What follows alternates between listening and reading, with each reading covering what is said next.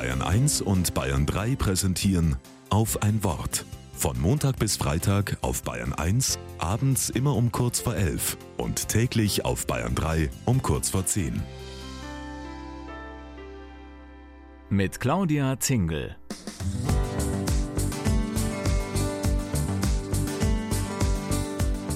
Papierkörbe leeren, Tastatur und Telefon desinfizieren, Kaffeeränder vom Schreibtisch wischen, Teppiche saugen, Sanitärräume reinigen. Ab 4.30 Uhr muss bei Ludmilla und bei André jeder Handgriff sitzen.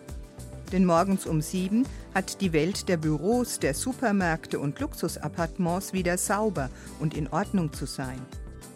Reinigungskräfte erledigen Schmutzarbeit mit der Vorgabe, Begegnungen mit den Angestellten in den Büros und den Bewohnern in den Wohnungen sind zu vermeiden.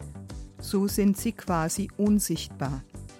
Gesellschaftlich stehen Reinigungskräfte weit unten in der Arbeitsmarkthierarchie.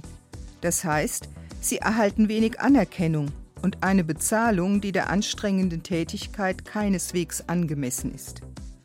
Trotzdem wissen die Reinigungskräfte selbst, dass ihre Arbeit Bedeutung hat. Saubermachen ist eben auch systemrelevant. Dass sie putzen können, darauf sind sie stolz. Zumindest einmal im Jahr fordern sie mehr Aufmerksamkeit. Der 15. Juni ist der internationale Tag der Gebäudereinigung mit Aktionen für faire und gerechte Arbeitsbedingungen. Unterstützen kann man sie übrigens ganz einfach, indem man den Hinweis befolgt. Bitte verlassen Sie diesen Raum so, wie Sie ihn vorzufinden wünschen.